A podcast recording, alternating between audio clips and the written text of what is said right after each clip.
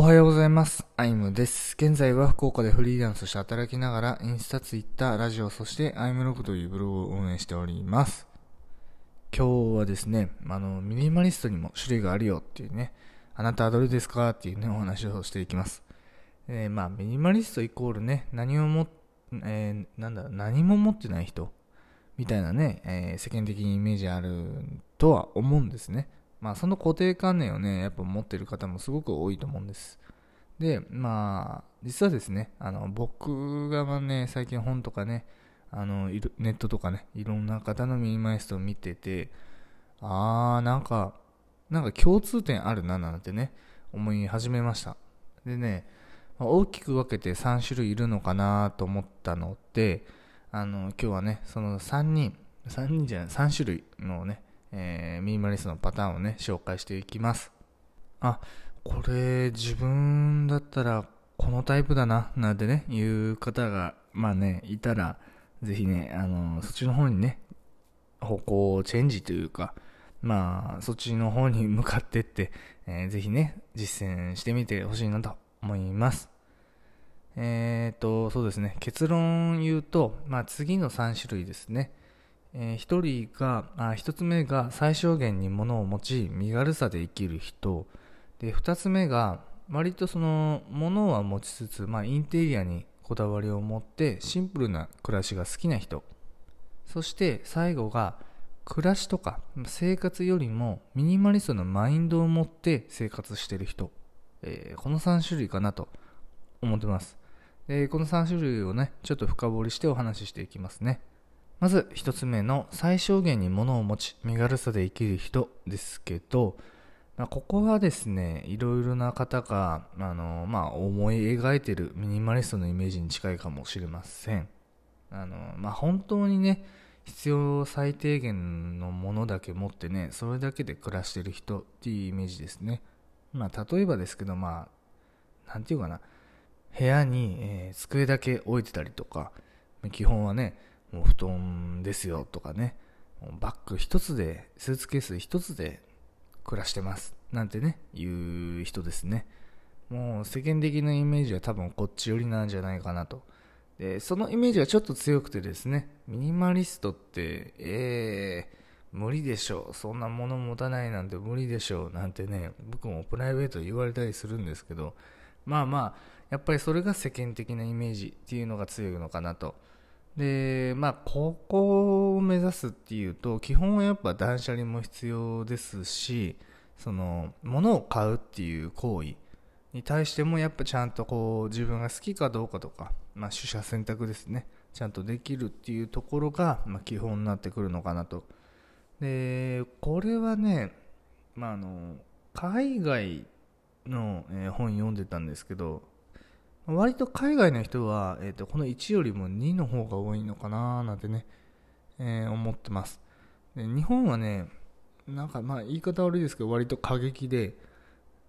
なんかねあのー何かに憧れてもうそれだけをなんかそれが生とするじゃないけどもうわーってやってしまうみたいなね。まいいことでもあるんですけど、まあ、そこに憧れて自分の暮らしがまあ苦しくなってしまうっていうねパターンもあるので、まあ、ここはね、えっとまあ、あくまで一例として最小限に物を持ち身軽さで生きている人っていうパターンが一つっていうお話です。そして二つ目ですがインテリアにこだわりを持ちシンプルな暮らしが好きな人ですね。あのこれ割ともうお金持ちっていう、まあ、イメージを持ってもらったら多分イメージしやすいと思うんですけどお金持ちの部屋本当にお金持ちの部屋ってなんかすごくすっきりしてますよね。あれはあの部屋が広いからではなくてやっぱ洗練されてるものたちがあの、まあ、インテリアっていう部分でねあの、まあ、こだわりを持ってるからこそあんだけすっきりしてると。で基本ねやっぱなんだろう床にこう物を置いてたりしないしこう棚の上にね適当にボーンってこうティッシュとか置いてたりとかもしないじゃないですか、まあ、そういった、まあ、インテリアにこだわりを持ちミニマルライフを楽しむっていう人も、えーいるなというのがすごく大きな印象ですね、まあ、海外って、まあ、さっき言いましたけど、まあ、海外でも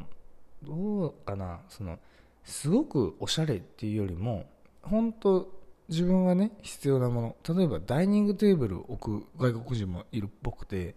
ダイニングテーブル置いてまあ椅子ももちろんあるよと。ねなんかあれ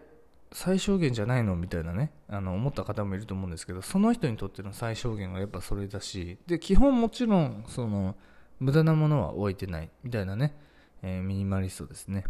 やっぱそこのマインドっていうところは、え、ー、とまあ、両者一緒なんですけど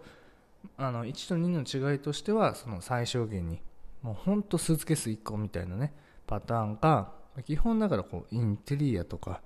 そういったもので、まあ、すっきり見せつつ暮らしを楽しむみたいなねパターンが2つ目ですね。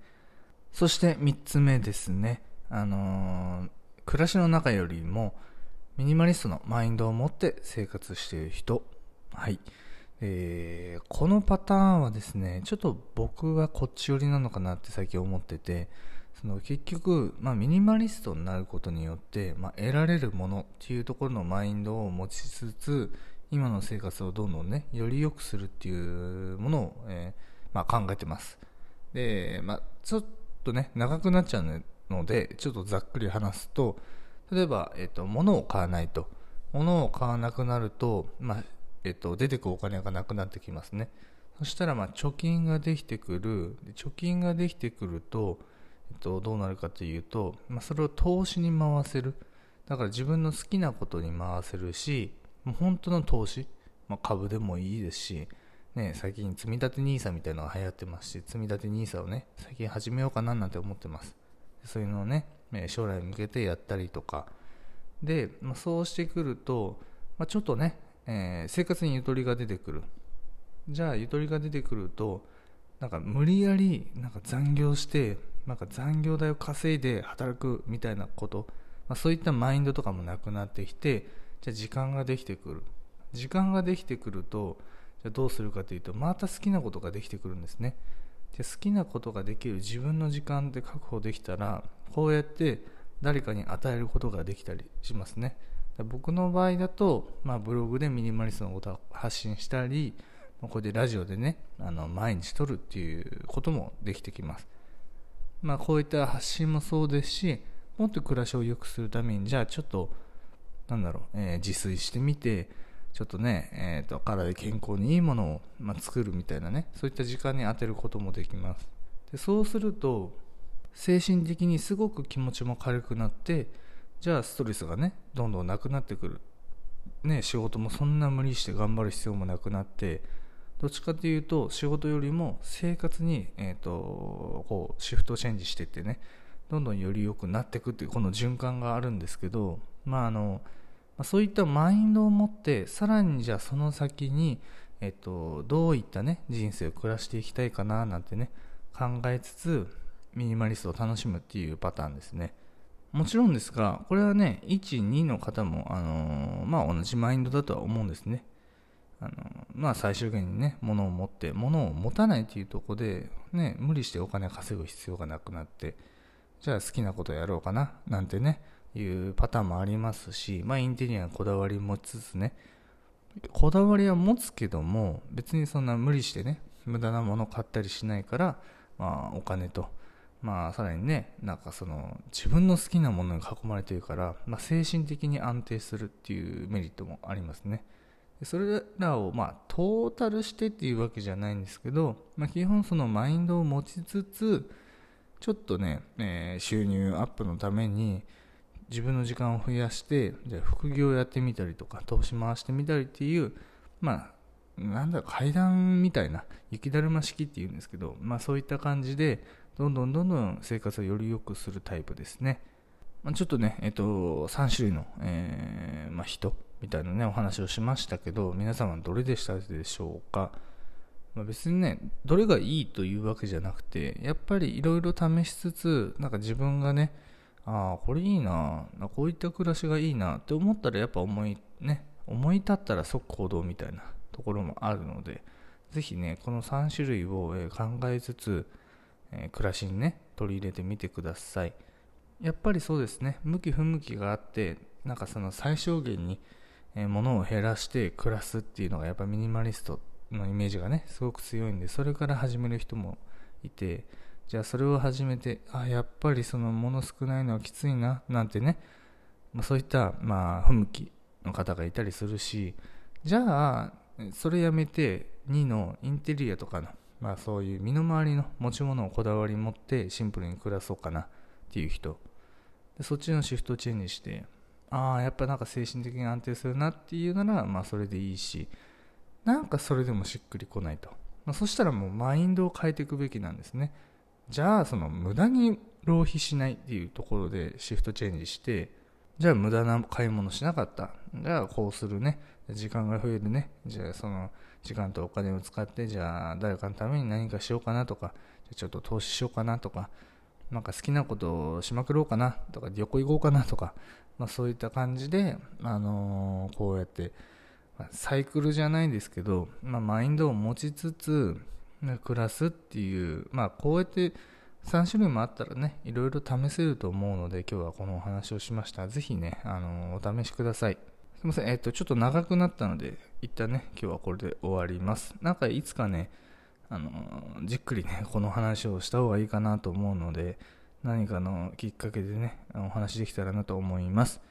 というわけで今日は以上になります。今日も良い一日をお過ごしください。あゆむでした。